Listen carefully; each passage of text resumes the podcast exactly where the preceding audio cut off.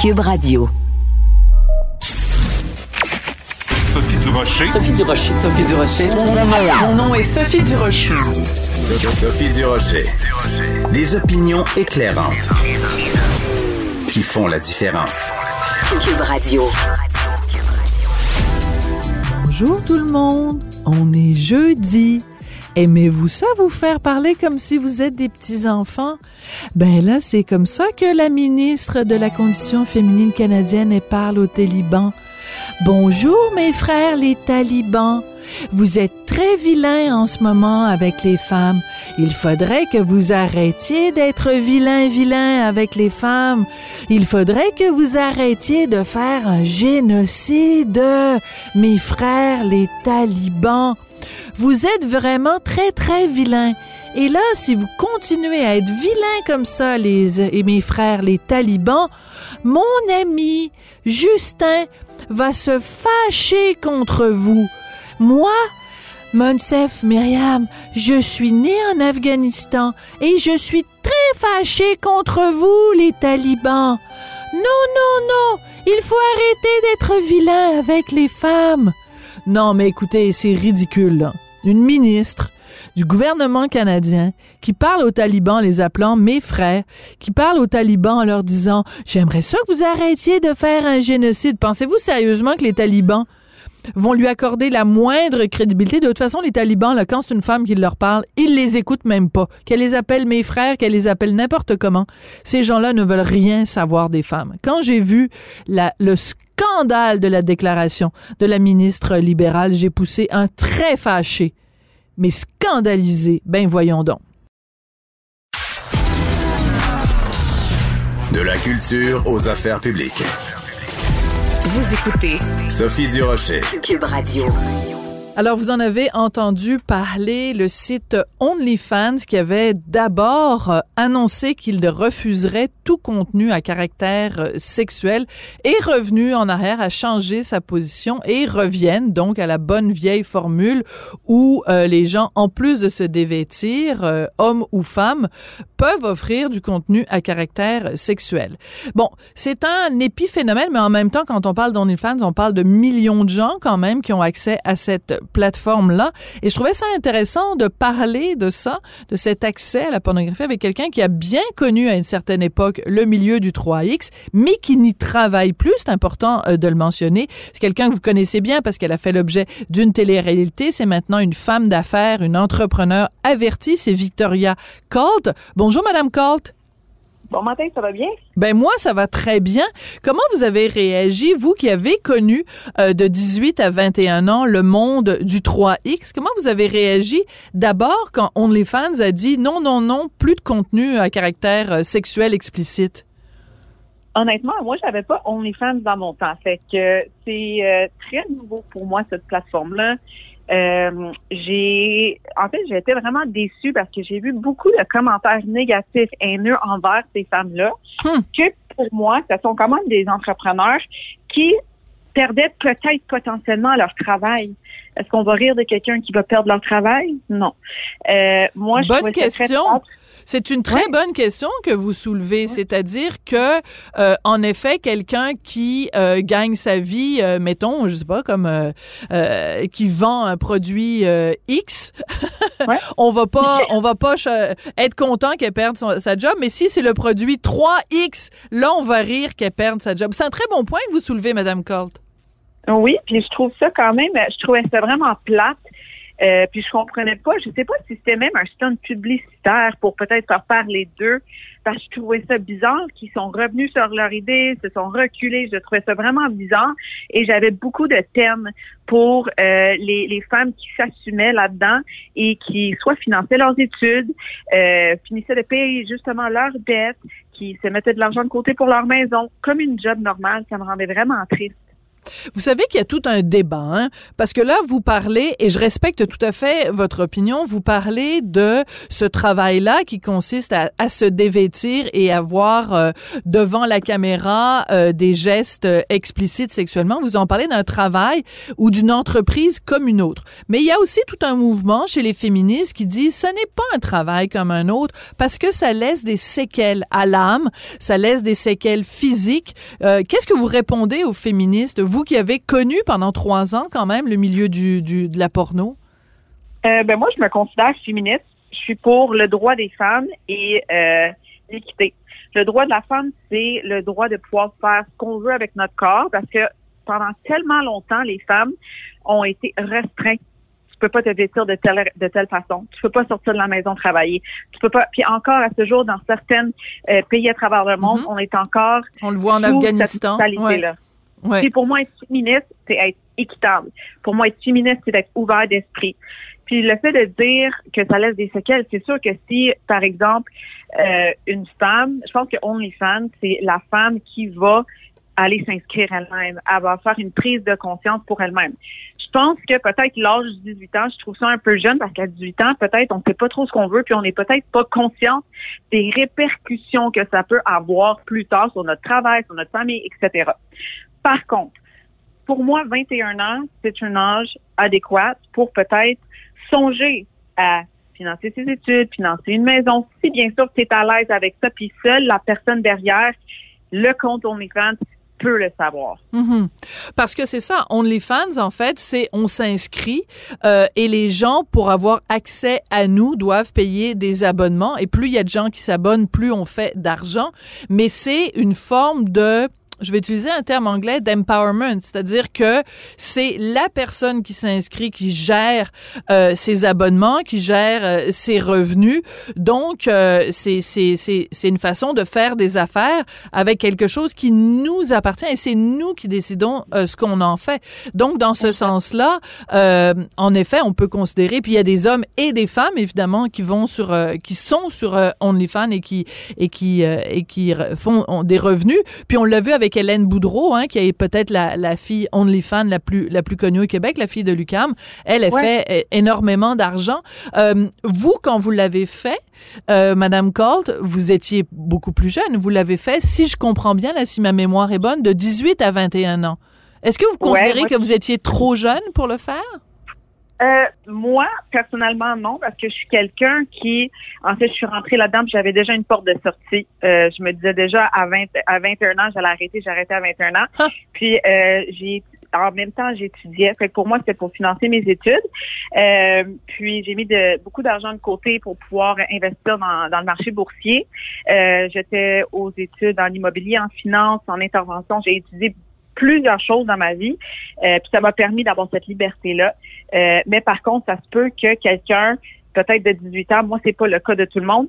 Euh, puis j'ai donné des conférences dans les maisons de jeunes pour femmes euh, qui étaient justement euh, sous l'entre sous l'entremise de, de, de pimps, de proxénètes. Et euh, j'ai vu dans ce temps-là, quand je donnais des, des conférences, que les femmes, au lieu de se lancer euh, dans les mains d'un proxénète, ben peut-être OnlyFans euh, vers 18, 19, 20 ans, c'était peut-être plus une option pour eux parce Mhm. qu'ils n'ont rien connu d'autre. Fait que je pense que ça, c'est déjà mieux que quelqu'un qui est dans la rue ou quelqu'un qui, qui, qui, qui fait de l'escorte, par exemple. Je dis pas que c'est c'est une mauvaise chose de faire de l'escorte, je dis juste que c'est peut-être plus réglementaire puis plus, euh, plus sécuritaire. Mhm. Parce que vous, vous aviez euh, fait des, des films. C'était des films que vous avez fait. Vous avez pas fait. c'est important de le mentionner, hein, c'est ça. Ouais, c'est ça. C'était juste, moi, c'est des films 3X, donc c'est vraiment sous contexte. Euh, Moi, j'étais à Los Angeles. Fait que c'était des grosses productions. Euh, tout le monde est testé euh, aux, aux trois jours. T'arrives sur le plateau de tournage, il y a des caméras partout, puis les acteurs se rejoignent ensemble et on fait la fin, on a des scripts. C'est vraiment, vraiment comme un plateau de tournage de film digne de film Hollywood. Donc, pour moi, c'était tellement amusant parce que je pouvais faire un peu, euh, c'était comme mon alter ego. Puis pour moi, aujourd'hui, je suis, une- je suis, je suis nominée pour euh, les, dans les 10 euh, meilleures femmes entrepreneurs du Canada de l'année. Oui. J'ai réussi à, à- à être quelqu'un, je suis une mère de famille, puis ça, ça m'a laissé aucun séquel. En fait, ça m'a laissé vraiment l'ouverture d'esprit. Puis aussi de la confiance en moi.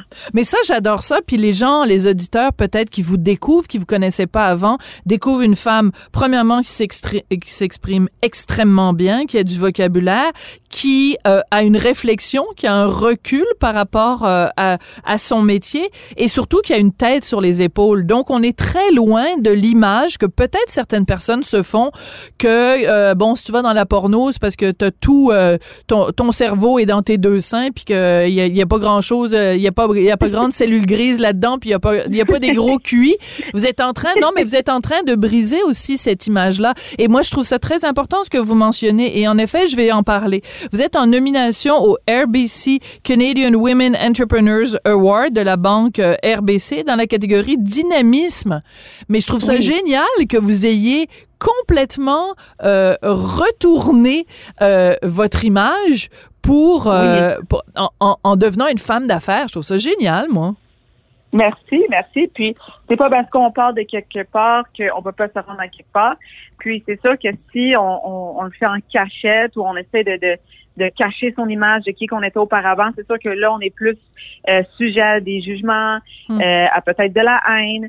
Puis euh, j'en ai eu auparavant aussi, mais aujourd'hui je pense que les gens ont beaucoup de respect pour moi. Puis je suis en train de vraiment défaire les stéréotypes face à ça, puis de comprendre que quelqu'un qui est vraiment business minded ça, ça se peut qu'il y ait beaucoup de femmes qui sont dans le OnlyFans, qui sont des danseuses, qui sont justement euh, du monde qui sont euh, qui ont un bon sens de l'affaire, comme on dit. Ouais, tout à fait. Mais je veux juste revenir, puis après on va parler justement de vos différents projets d'affaires parce qu'il y en a plusieurs qui sont très intéressants. Je veux juste revenir sur le mot que vous, venez d'utiliser. Vous avez dit j'ai reçu beaucoup de haine et vous nous aviez dit ça au début que quand euh, les gens, quand OnlyFans a annoncé qu'ils arrêtaient le contenu sexuel, qu'il y a beaucoup de gens qui ont euh, ridiculisé ou méprisé les gens qui étaient sur OnlyFans. Comment vous expliquez ça que dans une société, ben, il y en a des gens qui en consomment la porno? Je veux dire, euh, ils font des millions de dollars. Ben oui, je pense que tout le monde en consomme. Puis, en fait, les commentaires que moi je voyais sur Internet, ça venait souvent de la part des hommes. Chose que je trouve extrêmement hypocrite. Donc, on va juger la personne qui le fait, mais on va le consommer. On va débourser des sous. Parce qu'il y en a beaucoup. Les femmes qui font euh, 300 400 000 par année avec ça, ben, c'est parce que les gars payent pour, ou même des femmes. Mais les seuls commentaires haineux, ça venait je dirais 99% des hommes. Hmm. Je trouve ça très, très, très, très hypocrite et je trouve ça triste. Oui, c'est triste parce que euh, ben c'est euh, c'est c'est un peu toujours la même chose, c'est-à-dire que dans le privé, ils vont être super contents que euh, Magali euh, se, se se mette euh, se mette tout nu et fasse toutes sortes de choses, mais s'ils croisent Magali dans la rue puis qu'ils qu'ils la voient porter des vêtements peut-être un peu affriolants, ils vont ils vont rire d'elle ou ils vont lui lui cracher dessus de, de façon virtuelle, là, mais il y, a, cette hypocrisie-là, puis c'est très important de, de, le souligner. Alors, Victoria, donc, vous êtes là, vous êtes aujourd'hui devenue euh, une femme d'affaires. C'est pour ça que vous êtes en nomination, donc, pour ce prix euh, d'entrepreneurship de la Banque Royale. Et là, vous avez, euh, bon, deux projets dont je veux absolument qu'on parle. Premièrement, un, hack drink. Bon, là, je vais vous taper un peu sur les doigts parce que je trouve qu'il y a beaucoup de mots anglais, mais c'est une boisson pour quand on est hangover, donc quand on a la gueule de bois, quand on a trop bu de l'alcool. Alors, c'est quoi cette affaire-là? Dans le fond, euh, c'est un projet que j'ai parti avec mes deux partenaires d'affaires. Euh, moi, je suis dans le domaine de, de, la remise en forme, donc on voulait commencer euh, une boisson euh, anti-gueule de bois qui va alléger les symptômes de gueule de bois à l'aide d'un mélange d'électrolytes, vitamine B1, B6, vitamine, euh, potassium et qui contenait zéro sucre, zéro calories avec des, des, des, saveurs qui étaient bonnes. La raison pourquoi on l'a mis en anglais, c'est qu'on commence déjà à planifier notre exportation aux États-Unis parce qu'on a signé un gros deal maintenant avec Maxi. Donc, euh, on est pas mal euh, partout à travers les boutiques au Québec et maintenant, on vise plus grand, on vise plus haut. Euh, on veut vraiment sortir notre produit du Québec dans l'éventualité. Donc, c'est pour ça qu'il y a beaucoup de mots anglophones, je sais, mais en même temps, on voulait jouer aussi sur euh, sur les mots qu'on peut hacker notre hangover. On peut euh, on peut avoir un petit antidote d'hangover. OK, bon, ben alors il aurait fallu que je que je vous propose peut-être une, une, une, version française, mais en effet, pour le marché américain, euh, ben des fois ils aiment ça les Américains quand il y a un petit mot euh, euh, un petit mot français, c'est le charme, le charme de le français. Ça, fait exotique. Ouais, c'est ça. oui, c'est ça. Pour quelqu'un qui, a, qui a déjà été justement euh, peut-être euh, du côté exotique dans un autre sens, dans un autre sens du terme, mais j'ai juste un problème avec votre boisson, c'est que moi ça m'arrive jamais d'avoir la gueule de bois. Ben non, c'est une blague. on, on... Ça nous arrive de l'échapper des fois. Puis moi, je m'approche des 30 ans et euh, je peux t'assurer qu'un verre de vin de trop et j'ai vraiment mal à la tête le lendemain. Donc, alors, c'est un anti-mal de tête pour euh, le lendemain. L'autre projet, euh, donc, en fait, il y a deux autres projets, dont, dont, deux autres produits, en fait, dont je veux parler avec vous. Vous faites des, des produits protéinés pour les femmes, donc, qui s'entraînent. Puis, on est habitué, évidemment, de voir les, les gros, tu sais, les gros boîtes là, de protéines pour les gars qui veulent euh, pratiquer leur chest bras, là, comme dans la, comme dans la petite vidéo. Mais là, c'est une version pour les femmes. En quoi les femmes ont des besoins protéinés euh, différents des hommes?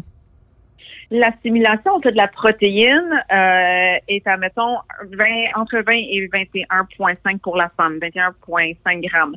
Euh, tandis qu'un homme, ça peut prendre 28-30. La majorité des, des produits qu'on retrouve sur les tablettes euh, dans les magasins de suppléments ou même d'alimentation naturelle sont beaucoup trop élevés pour la femme. Et je trouvais qu'il manquait aussi un peu de douceur sur euh, les étiquettes. Il manquait un peu de, de, de touche féminine. Et j'étais en fait la seule femme à se, à, se partir une, une compagnie de suppléments. Et c'est pas juste pour les personnes qui s'entraînent, mais pour optimiser leur santé de façon naturelle, parce que je produis autant la, euh, des vitamines prénatales, autant que des multivitamines, hmm. euh, autant que des vitamines D. Donc, pour vraiment promouvoir et optimiser la santé le plus qu'on peut, parce qu'on s'entend avec la diète nord-américaine, on a beaucoup d'hiver, euh, on est plus assujetti à avoir des, des, des, des rhumes, des grippes, malades, et de peut-être être en carence de certaines choses. Alors, le, votre dernier projet, c'est le 15 septembre. Je pense que c'est une primeur, en fait. Oui. oui. Alors, c'est un livre qui va sortir, signé Victoria Colt, et ça s'intitule Maman équilibrée, famille en santé. Euh, à 18 ans, quand vous avez commencé dans un tout autre domaine, est-ce que vous pensiez qu'un jour, vous alliez être maman et que vous alliez sortir un livre pour dire comment avoir une famille en santé? non. Écoute, à 18 ans, j'avais vraiment aucune intention d'avoir des enfants. Euh, dans ma tête, j'allais être une courtière immobilière euh, avancée, euh, femme indépendante, célibataire. Mais c'est quand j'ai rencontré mon mari, ça fait un 360 et c'est là que j'ai décidé d'avoir mes deux beaux petits garçons. Et pour moi, promouvoir la santé à travers le Québec avec les mamans et les femmes, c'est vraiment ma passion, ma priorité. Je suis vraiment remplie de gratitude aujourd'hui d'avoir eu cette opportunité-là offerte par euh, la maison d'édition C'est pratico-pratique. Je vais vous poser une question, mais je veux pas vous mettre mal à l'aise, mais je trouve que c'est important de vous la de vous la poser parce que vous nous l'avez dit depuis le début que c'était très important pour vous d'être transparente puis de parler sans tabou. Euh, si jamais, euh, je, je sais pas, vos enfants, est-ce que ce sont des filles ou des garçons? Deux petits garçons. Deux petits garçons. Si jamais un jour, euh, un de vos garçons tombe sur euh, une vidéo de vous quand vous avez 18 ans et que vous tourniez dans un film avec euh, quatre, 4-5 garçons, 3-4 filles, le party est pogné, en way, la culotte à la main, comment vous allez réagir ou comment votre enfant va réagir d'après vous? Ben, honnêtement, il y a tellement de vidéos qui sortent que ça serait super difficile de le trouver au hasard. Par ah, d'accord. à l'âge, un peu plus adéquate, adolescente, c'est une conversation que je vais avoir avec eux. Nous autres, on n'a aucun filtre avec nos enfants. On veut que nos enfants nous connaissent. Moi, je, je, connais rien de mon père, par exemple, ou ma mère, leur passé. Je pense que c'est une affaire de génération. Moi, dans ma génération, aujourd'hui, je veux être transparente avec mes enfants. Je veux leur euh, transmettre l'ouverture d'esprit et le non-jugement parce que le non-jugement, aujourd'hui, c'est extrêmement important. On est une société qui commence à se diviser, à se juger, à se détester, et je veux montrer à mes enfants le complet opposé. Donc, pour moi, ça serait de leur éduquer, bon, ça, j'ai fait ça, c'est un métier comme les autres, on ne juge pas les autres, autant qu'on juge pas quelqu'un de couleur, on juge pas quelqu'un qui décide euh, de faire un sport, on, décide, on, on juge juste pas et on accepte, puis on essaie de s'aimer le plus qu'on peut. Victoria, euh, je vous connaissais pas avant, pas beaucoup. Euh, J'avais juste l'image euh, publique, mais là, on vient de se parler pendant 18 minutes. Euh, coup de cœur, vraiment.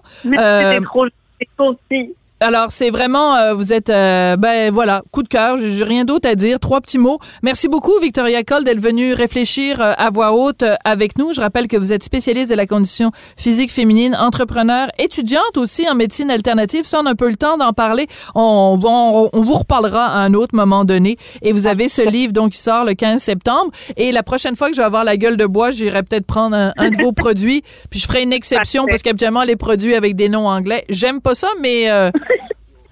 avec un petit verre de trop, on oublie peut-être notre amour du français. Je suis touchée, merci. Merci, Victoria Cole.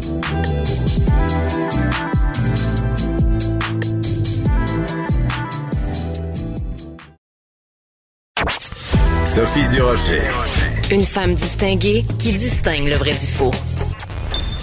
Vous écoutez Sophie Durocher. Cube Radio. Les rencontres de l'heure. Marie-Claude Barrette et Sophie Durocher. La rencontre Barrette du Rocher. J'aimerais ça pouvoir imiter le bruit d'une poule, mais je suis vraiment très, très mauvaise. Mais disons que ça fait cote, cote, cote, cote, cote, cote, cote, quelque chose comme ça. Euh, on, on parle d'un cas d'un enfant qui a été euh, vraiment hospitalisé parce qu'il avait été en contact avec des poules urbaines. J'avais envie d'en parler avec Marie-Claude Barrette. Marie-Claude, bonjour. Bonjour Sophie, tu avais envie de parler de poules avec moi? Oui, j'avais envie de parler de poules avec Ben- toi parce qu'écoute, ça a commencé il y a quelques années, ce phénomène-là des poules Ouais. urbaines. Et moi, j'ai toujours eu un malaise avec ça parce que je considère que euh, la ville, c'est la ville, puis la campagne, c'est la campagne. Et les poules, ça, ça devrait rester à la campagne, puis ça n'a pas d'affaire à se retrouver en ville. Mais peut-être que tu n'as pas la même opinion que moi là-dessus. Ben, c'est-à-dire que euh, moi, j'ai eu des poules. Euh, donc, je vais parler en connaissance de cause. Ben si oui. Euh, parce que quand j'habitais à la campagne, à Kakuna, il y avait un poulailler, puis on est allé chercher euh, avec les enfants des petits poussins.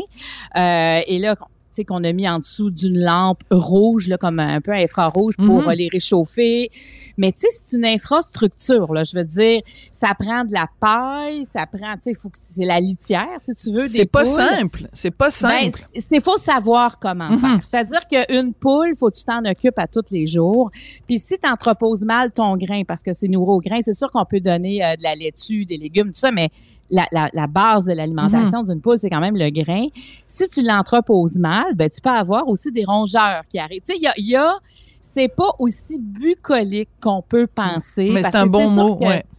Tu sais, c'est sûr que c'est beau de voir des poules qui se promènent en liberté, puis on en voit vraiment de plus en plus. Mais il reste que il y a, faut pas, écoute, une poule, euh, ça commence à pondre peut-être là vers 5-6 mois, ça pond quelques années. Mais est-ce que tu sais c'est quoi l'espérance de vie d'une poule? Cinq ans. 15 ans. Hmm.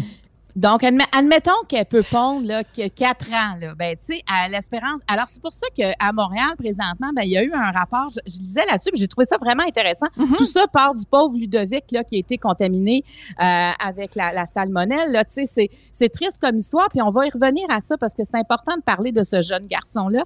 Mais en 2019, le laboratoire sur, l'agriculture urbaine a publié un rapport parce qu'il y a eu un projet pilote à Montréal Mhm. dans le quartier Rosemont, la petite patrie.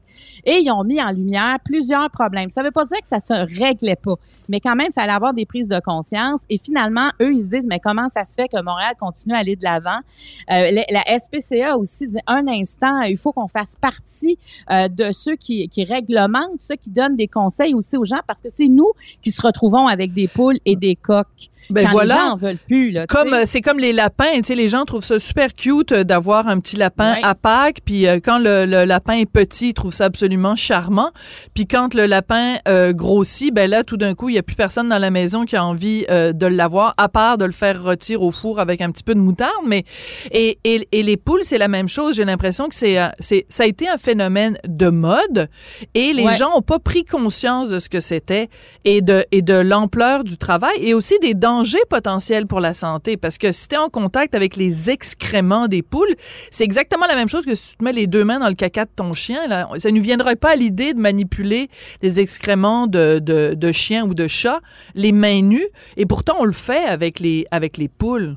Puis, puis je comprenais aussi que même sur les plumes, il peut avoir Oui. euh, la, la- la salmonelle et euh, sur la surface des œufs. Tu vois, moi, j'ai jamais pensé à ça. Les enfants allaient Mhm. chercher les œufs, les ramener à la maison, euh, mais je pense pas que je leur demandais de se laver les mains après, honnêtement. Donc, ça veut dire qu'ils auraient pu être contaminés. Donc, il y a des choses comme ça qu'il faut savoir. Puis, tu sais, moi, j'ai aimé ça avoir des poules. Il y en a une avec qui je m'entendais pas, par exemple. Moi, ma poule rousse, ça fonctionnait pas.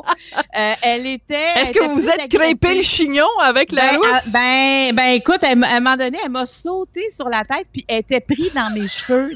Non, mais c'est terrible ce que je te raconte. J'ai, écoute, j'avais la poule. C'est sûr que c'était une scène, là, tu sais, qui aurait pu être filmée, mais j'avais la poule sur la tête qui était prise, qui paniquait. Et moi, je paniquais. Et, et moi, la poule rousse, finalement, ça a jamais fonctionné, là. Euh, Puis à un moment donné, euh, quand elle pondait moins, moi, je les ai données à une ferme. Mais tu sais, il faut comprendre aussi que l'hiver, une poule, là, euh, il faut que ça, sais, la lampe, faut qu'il y ait une lampe qui les chauffe. Là, c'est, faut que tu t'occupes de ça. Les gens qui c'est le fun d'aller chercher son œuf le matin, c'est vrai. Mais il reste que c'est de l'entretien, puis il faut se demander si on a le temps. Puis en tout cas, si on fait des recherches, il y a des sites, j'ai trouvé entre autres euh, Poule en ville, agripoule.com. Bon, mais ces sites-là, ils, ils disent quoi faire, comment. Donc, avant d'aller chercher des poules, je pense que c'est intéressant de savoir ce que ça prend exactement. Ça fait du bruit, ça pue. Tu sais, je veux dire, ça vient avec ça, ça, on s'en occupe pas, l'odeur, là, hein. Ça vient assez vite et là, tu peux avoir des petits animaux que, que ça intéresse que tu n'as jamais vu sur ton terrain. Il faut pas que tu les laisses en liberté non plus. Ils peuvent pas aller se promener euh, chez les voisins. Tu sais, ça fait que il y a quand même des, des précautions à prendre. Et, et ce qui est arrivé euh, au petit Ludovic, ben c'est sûr que euh, c'est ça aurait pu être plus grave. Tu sais, sa mère l'a amené au bon moment Mhm. à l'hôpital parce qu'il y avait, il y avait de la fièvre, elle s'inquiétait, puis ça a pris quand même un certain temps avant de trouver exactement ce qu'il y avait. Mais il faut quand même être conscient de ça. Là. Quand, on, tu sais, on a peur de la, de la salmonelle dans notre poulet s'il n'est pas cuit, mais il y en a sur les poules. Donc, ça. mais tu vois, alors faut faire attention. Il faut faire attention, puis je trouve que ça, ça dit quelque chose quand même sur nous parce que, euh, écoute, il y a pas très longtemps, mettons, il y a, il y a 50 ans, majoritairement au Québec, on vivait en milieu urbain où on vivait, si on vivait en ville, on vivait en ville euh, avec un contact beaucoup plus présent avec la nature. Et là, on est en 2021, euh, il y a plein d'enfants qui grandissent, qui pensent que le lait, ça vient dans un carton que tu vas chercher à L'épicerie, qui savent même pas que ça vient des, des, des, vaches. Il y a, comme un- une distanciation avec la provenance de, de, de nos aliments. Et donc, c'est pour ça que c'est, ça peut être une bonne idée, en effet, d'avoir des poules dans, dans ta cour, mais on a tellement perdu ce contact-là avec la nature. Tu sais, si t'as été élevé sur une ferme, ben toi, tu le sais, c'est quoi les précautions qu'il faut prendre quand tu manipules des œufs, quand tu manipules une poule, quand tu manipules euh, des animaux. Mais on a été tellement euh, de, ce- contact-là avec la nature qu'on sait plus comment ça marche.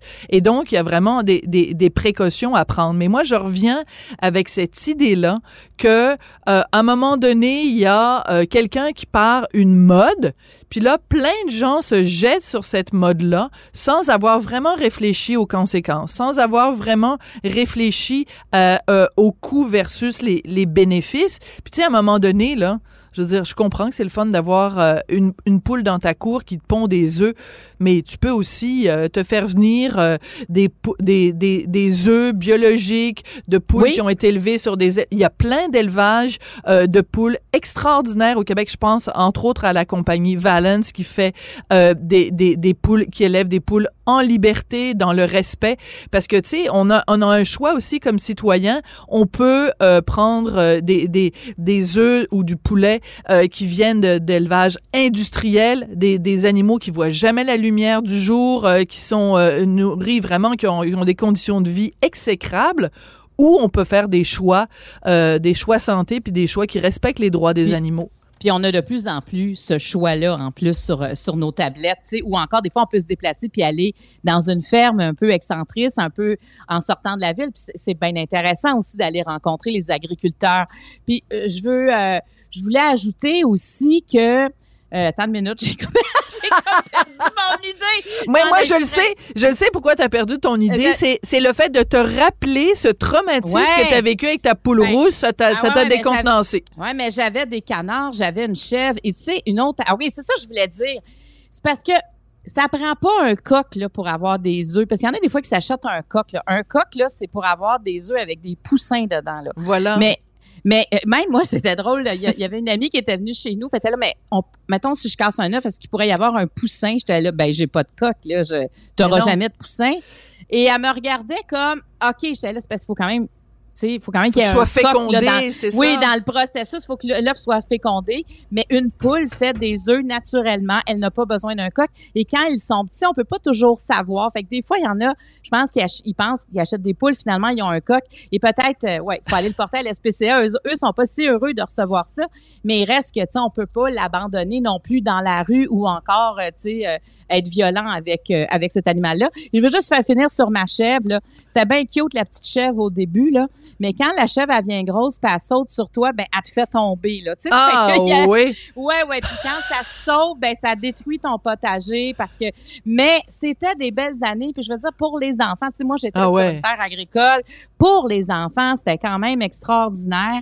Mais ma vocation s'est arrêtée là. Tu sais, Oui. je veux dire, moi, je, moi j'aime bien aller acheter les poules euh, chez l'agriculteur à la limite, mais, mais pas dans ma cour. Mais pour ceux qui veulent, informez-vous. Pas dans ma lance basse-cour.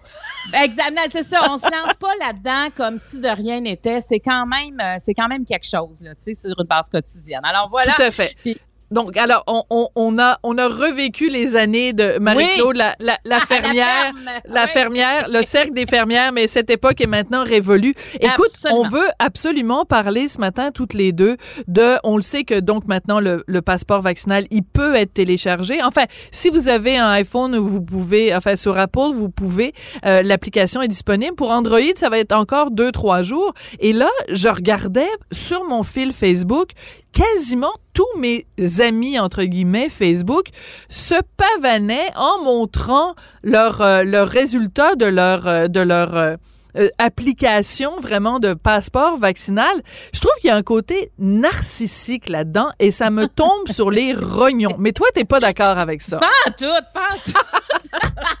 moi, au contraire, je moi, tu vois, dès que je l'ai fait, je l'ai pas mis sur mes réseaux sociaux, mais Ah. je l'ai envoyé à mes proches. Je Bon. disais, mais faites la même chose. Non, moi, j'ai l'impression, Sophie, que c'est faire partie d'une communauté, d'une communauté qui a envie aussi de de toucher à une forme de liberté, de dire, regarde, on s'est fait vacciner, on a montré nos photos en train d'avoir des vaccins. Bon, là, y a- on avait comme tous les mêmes droits, vaccinés, non vaccinés. Là, c'est comme s'il y a une résultante. Le fait qu'on soit maintenant doublement vacciné, on a accès à ça et on aura accès à des choses que d'autres n'auront pas accès. Mhm. Je trouve que ça démontre qu'il y a une majorité de gens qui sont là, qu'on n'a pas tant vu, pas tant entendu. On entend beaucoup la minorité. Et là, c'est comme si la majorité se manifeste paisiblement en montrant. Et je, je me dis que peut-être qu'il y en a qui l'avaient pas fait, puis quand ils voient ça, ben ça te rappelle. Moi, j'aime ça des réseaux sociaux quand il y a, y, a, y a des mouvements comme ça. Alors, Mm. je j'ai pas vu ça comme du narcissisme. Moi, c'est le contraire. J'ai vu ça comme du partage. Bon, ben écoute, moi je suis pas d'accord, c'est la première fois que ça nous arrive. Je trouve que c'est comme les gens qui vont au restaurant et qui photographient ce qu'il y a dans leur assiette. Je trouve que c'est vraiment se regarder le nombril, montrer, hey, regardez, euh, moi je suis je suis bon, euh, comme euh, comment je suis bonne, puis regardez, je veux dire les, les, les, les- à, à quel point c'est facile de le télécharger, à quel point c'est facile de... Puis il y en a même des gens qui sont allés jusqu'à montrer, hey, je me suis fait, j'ai téléchargé l'application pour moi, pour mes enfants, puis là évidemment ils enlevaient le nom de leur de leur de leur fils et de, et de leur fille. C'est c'est, je trouve que c'est une espèce de de de volonté de de de montrer leur intimité à tout le monde et je trouve que ça donne des arguments justement aux gens qui sont anti-vaccins et qui disent euh, c'est une atteinte à notre vie privée, euh, c'est le QR code, les, les gens vont pouvoir l'utiliser puis euh, euh, avoir accès à plein d'informations sur sur votre vie privée. Je trouve que ça donne des arguments de l'autre bord et mais c'est surtout que je trouve c'est très regardez moi moi moi mon nombril, tu sais euh, Ben, je moi, ça Sophie, fait très ça moins égo et compagnie. Ouais, mais moi, je trouve ça moins pire que de voir quelqu'un sur le bord de sa piscine, par exemple. Tu sais, ça, je trouve que, que je suis comme dans une intimité qui m'appartient pas tant. Mais ça, je trouve que c'est un geste qui est collectif. Tu sais, il y a, je, moi, j'ai, hier, là, j'étais, oh, wow, tu vois, on n'avait pas la même réaction, pas du tout. Mais hier, j'ai parlé, par exemple, avec des commerçants. Je suis sortie, j'ai vu du monde. Et le passeport vaccinal de l'autre côté, là, je parle pas du côté de, de, tu sais, de la- de- du visiteur, mais du côté de l'employeur, de, de- du commerce, ça fait pas l'unanimité parce que eux ils disent, c'est Hey, là, je vais en, en plus d'exiger ça des gens, tu sais, ils ont peur qu'il y ait un peu de Mhm. violence, peut-être qu'il va falloir qu'ils en refusent, sinon ils ont quand même des amendes salées. Mais en plus, j'aurai pas plus de place dans mon restaurant, il y a rien qui va changer. Tout- C'est comme une couche supplémentaire qu'on ajoute parce que tout le monde espérait qu'avec le passeport vaccinal, on allège les mesures sanitaires à l'intérieur Et voilà. des- et ça ne se fera pas. En tout cas, on ne sait pas ça. Il n'y a, y a pas d'ouverture jusqu'à maintenant par rapport à ça. Alors écoute, je lisais euh, mes journaux hier, évidemment, quand euh, la, la, la, la confirmation est arrivée du passeport vaccinal, puis la facilité avec laquelle on pouvait le télécharger. Euh, Il y a un journal, je me souviens plus lequel, où ils ont euh, interviewé différentes personnes dans le milieu euh, culturel qui euh, réagissaient à ça. Et il y a quelqu'un qui est... je vais pas le nommer, OK, parce que je pense que cette personne-là va vraiment se faire taper sur les doigts. Quelqu'un qui disait, ouais, mais ça va pas être évident parce que peut-être il y a certaines clientèles qui vont euh, être plus difficiles à convaincre. Et la personne disait, qui travaille dans le milieu culturel, disait, euh, ben vous savez, par exemple, dans le milieu du hip-hop, euh, si on met quelqu'un à l'entrée qui vérifie le passeport vaccinal, ça risque de mal passer parce que c'est une clientèle qui peut parfois réagir de façon très très agressive ou très violente. Écoute, an- associer le milieu du hip-hop avec le fait qu'ils vont peut-être avoir des réactions euh, épidermiques au passeport vaccinal, je me disais, boy, bonne chance, celui-là, il va se faire ramasser. Qui va le dire absolument. Et là, Mais- là, là, là. Mais sauf que quand, euh, quand tu parles à des, euh, à des gens qui ont des bars, des restaurants, ils ont peur de ça. Puis ils se demandent jusqu'à quel point on va être surveillé, qui va les surveiller? Il y en aura combien de ces inspecteurs, tu sais, qui vont, qui vont arriver, qui vont surveiller ça? Il y a, il y a quand même beaucoup de questions. Puis moi, je reviens encore avec nos fameux étudiants. Euh, entre autres, là maintenant, c'est élargi au primaire, au secondaire, au cégep, à l'université.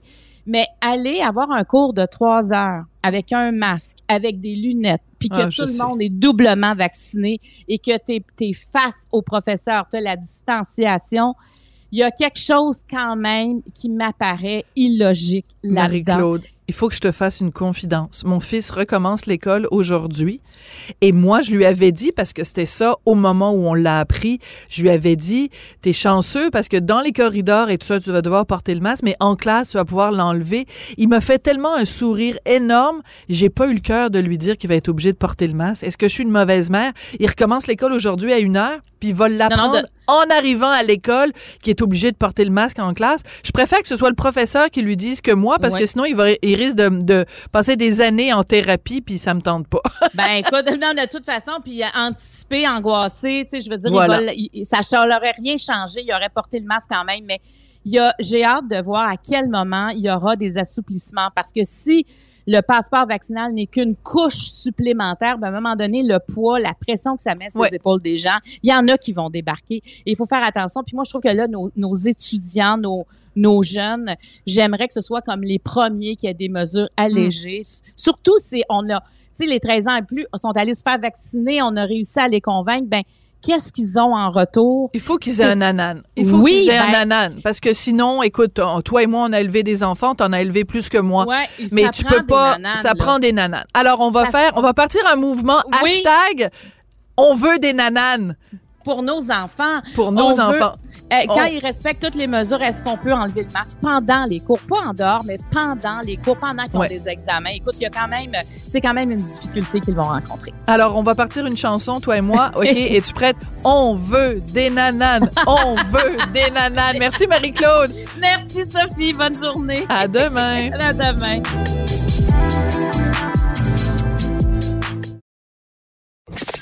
Avertissement.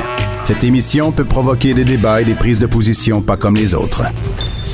Vous écoutez Sophie Durocher. Alors, vous le savez, euh, la situation en Haïti euh, est euh, dramatique à la suite du séisme hein, important, 7.2 sur l'échelle de Richter dans le sud-ouest d'Haïti. Il y a une dizaine de jours. Et il y a un organisme qui présentement fait appel à la solidarité des Québécois pour récolter des dons pour aider Haïti. C'est le CECI, le Centre d'études et de coopération internationale Haïti. Et on va parler tout de suite avec Gipsy Michel. Il est directeur de ce centre-là pour Haïti et il est en ce moment en Haïti. Monsieur Michel, bonjour. Oui, bonjour, Madame Durocher. Ben, je suis contente euh, de vous parler, Monsieur Michel, parce que euh, quand arrive un événement comme euh, le tremblement de terre, comme le séisme, bien sûr, ça occupe une bonne une bonne totalité de la de l'espace médiatique. Puis avec les jours qui passent, ben il y a une autre nouvelle qui devient plus importante. Puis après, cette nouvelle-là est chassée par une autre nouvelle. Mais sur le terrain en Haïti, la situation continue d'être dramatique. Oui, tout à fait. Il faut placer cette cette crise, cette nouvelle crise d'Haïti qui vient amplifier bon, une crise que tout le monde connaît déjà euh, depuis longtemps. Euh, ce qui fait que quand on se retrouve avec un département qui était déjà en difficulté, qui mm. était pratiquement coupé du reste du pays en raison de la situation sécuritaire très précaire, donc euh, cette, ce tremblement de terre vient aggraver la situation, ce qui met euh, toutes les organisations comme le CECI, qui est présente déjà dans cette zone-là depuis longtemps, qui met en œuvre des projets de développement sous pression. Et c'est ce que nous essayons de faire, d'essayer de répondre au mieux euh, aux nouveaux besoins euh, humanitaires, mais également de, de poursuivre euh, les actions euh, de développement en, en appui à nos partenaires sur le terrain. D'accord. Alors euh, bon, le bilan, on, on, le sait, plus de 2200 morts à cause de ce dernier séisme. Sur le terrain, comment ça se passe? Une journée euh, comme aujourd'hui, euh, les besoins les plus criants, c'est où et c'est quoi? Les, les, besoins les plus criants, puisqu'il s'agit d'un séisme, certainement, quand on regarde un peu le nombre de, de, blessés en particulier, donc il y a un besoin de soins médicaux. Ça, c'est un. De deux, il y a euh, environ 130 000 euh, maisons détruites ou endommagées, donc automatiquement, il y a un besoin de protection. Donc les gens. 130 000? 130 000. Mais c'est énorme. 130 000 maisons endommagées, c'est énorme. Ça fait quasiment plus d'un million, d'un demi-million de personnes qui sont dans le besoin. Oh, c'est aussi des communes rurales. Ce ne sont pas les très grandes villes qui ont mm-hmm. été touchées, mais ce sont des petites villes et aussi des, des, des, des communautés paysannes. Donc, on peut imaginer la détresse de ces gens-là qui ont besoin de protection. Donc, il y a un besoin de bâche ou un besoin de temps. De deux, étant donné que euh, bon, les, les, gens ont perdu un petit peu, disons que sont en difficulté, il y a, oui, on ne peut pas l'ignorer, un besoin d'eau et de nourriture. Le besoin d'eau, ça varie d'une zone à l'autre. Il y a des, des, des, des communautés, des zones où l'eau est accessible. C'est pas forcément une eau de qualité. Donc, il y a un besoin de stocker et aussi de produits pour traiter cette eau-là. Il y a d'autres communes, notamment qui sont dans les montagnes, où les gens stockent et conservent l'eau dans des réservoirs citernes de béton. béton. Donc, euh, suite au tremblement de terre, les citernes sont fissurées ou bien sont endommagées. Donc, ces gens-là ont besoin d'eau, d'abord tout de suite, et donc, c'est ce que le CECI fait. Nous commençons à distribuer de l'eau. Euh, environ près de 80 000 litres d'eau ont déjà été distribués et nous continuons. Donc, à votre question, au quotidien, qu'est-ce qu'on fait? Donc, nous mobilisons d'un côté de l'aide, nous appuyons la coordination aussi de cette aide-là, compte tenu de notre présence sur le terrain et des relations passées de travail avec les directions de protection civile. Et nous acheminons aussi, nous venons donc euh, en appui aux populations victimes, soit pour distribuer dans la, dans la limite des ressources qui sont maintenant disponibles, du, euh, des ustensiles pour stocker de l'eau, soit pour distribuer le premier stock de bâches que nous avons pu euh, mobiliser, et aussi distribuer de l'eau directement euh, pour les communautés rurales. Voilà en gros les principaux besoins, la, la, protection, la nourriture, les soins de santé, mais aussi l'accès à l'eau. D'accord. Donc, euh, euh, comment comment se compare, par exemple, bien sûr en termes de morts, ça n'est pas la même chose, mais comment se compare l'impact de ce séisme-ci et du séisme précédent qui avait fait des dizaines de milliers de morts? Bon, déjà, le séisme de 2010 concernait surtout la région métropolitaine de Port-au-Prince et certains départements limitrophes comme le sud-est, etc. Donc, c'était plutôt concentré, on était à Port-au-Prince et là, euh, on peut dire que toute la gouvernance du pays était affectée et euh, le pays n'était pas prêt quasiment, même avait de la difficulté à assurer la coordination de cette aide-là et à venir en aide. Cette fois-ci, cela se passe en région. Donc, euh, les dégâts sont toutes proportions gardées sont les mêmes. C'est les pertes en vies humaines, c'est les, blessés, c'est des maisons qui sont détruites.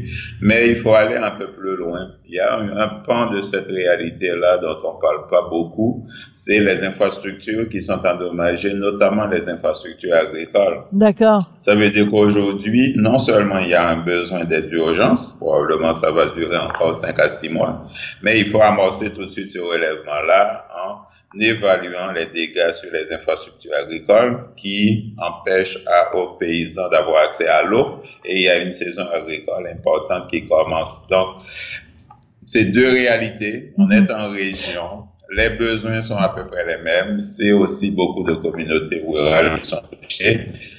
Euh, mais il faut pas non plus euh, détacher cette, euh, cette situation-là de du contexte qui existait déjà.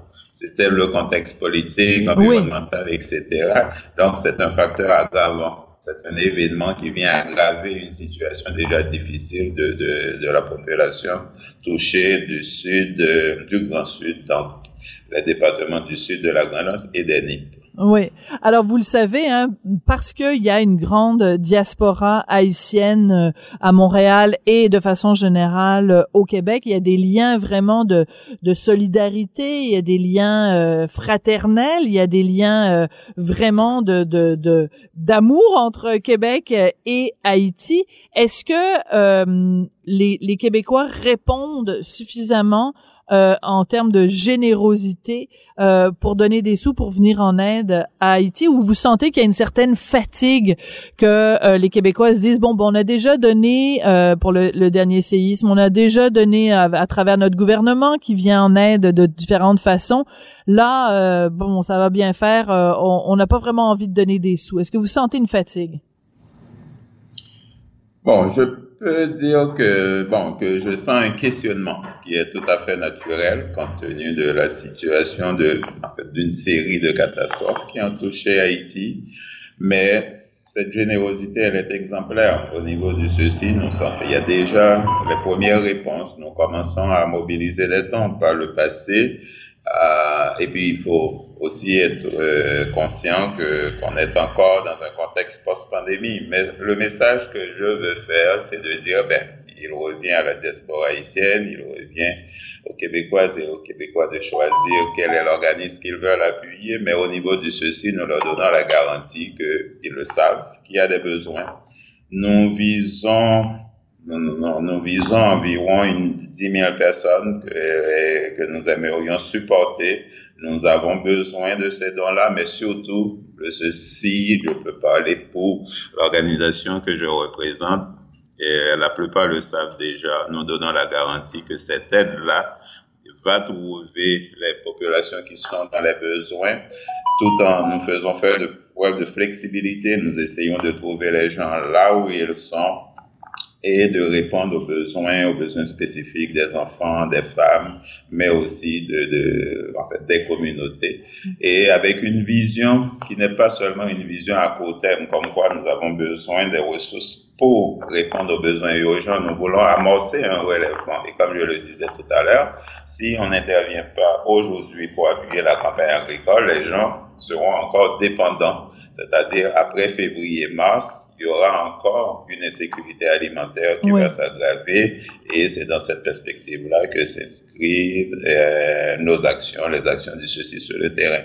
Donc, je comprends ce questionnement-là, mais je, je leur donne la garantie que ce sont des dons qui sont valorisés et nous serons très reconnaissants de, de, de l'appui que, que la population donnera volontairement et volontiers à, la population haïtienne qui en a encore besoin. Monsieur Michel, si on résume, bon, vous en avez parlé de certains éléments. Bon, évidemment, il y a la COVID, la COVID qui est partout, mais elle est pas, elle est pas moindre euh, en Haïti.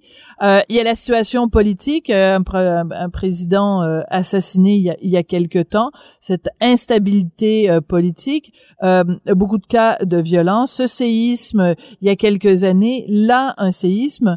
Est-ce que il n'y a pas euh, là, je parlais d'un peut-être d'un désintéressement ou d'une fatigue du côté euh, québécois, mais parlons plutôt du côté d'Haïti. Vous n'avez pas l'impression un peu que le sort s'acharne sur Haïti? Il euh, n'y a pas un peu ce sentiment de dire ben on aimerait ça avoir un break comme on dit au Québec là? À un moment donné ça suffit là? Cet acharnement sur sur le peuple haïtien? Bon, il y a d'un côté les, les, les, enjeux politiques et c'est le, le, les enjeux de gouvernance que nous connaissons certainement. Il faut aussi appuyer à Haïti à euh, sortir de, de, de, à sortir de, de je dirais de, de cette constante là, à sortir de cette impasse politique qu'il faut régler. Ben après ça, la réalité elle est ce qu'elle est. Haïti est traversée par un certain nombre de failles. Haïti est sur la route des cyclones. Maintenant, c'est pourquoi qu'il faut adresser d'abord, ben, mobiliser une société civile forte euh, qui ait une demande de, de bonne gouvernance et c'est à ce moment-là qu'on va adresser les autres enjeux plus structurels. D'accord. Il y a un code de construction qui soit respecté, ah, ça c'est important. On aura l'occasion sûrement, on aura sûrement l'occasion d'en, reparler. Malheureusement, euh, c'est la fin de l'émission et je dois euh, vous interrompre. C'est très euh, très désagréable de devoir faire ça. Écoutez, bon courage à vous et au peuple haïtien. Donc, je rappelle, Monsieur Michel, que vous êtes à la tête du Ceci Haïti et que vous faites appel aux Québécois donc pour des dons pour venir euh, en aide à la population après ce, ce, deuxième séisme, décidément le sort qui s'acharne. Merci beaucoup, Monsieur Michel. C'est moi qui vous remercie. Au revoir. Merci. Alors en effet, ben, vous l'avez entendu, l'émission doit se terminer. C'est tout le temps qu'on a. Merci d'avoir été là à l'écoute à Cube Radio. Je voudrais remercier Rémi Poitras, toujours euh, fidèle au poste. Même quand on a des problèmes techniques, il sait toujours les régler. merci Rémi. Merci aussi Florence Lamoureux à la recherche. Merci à vous d'avoir été là. Et évidemment, on se retrouve demain vendredi.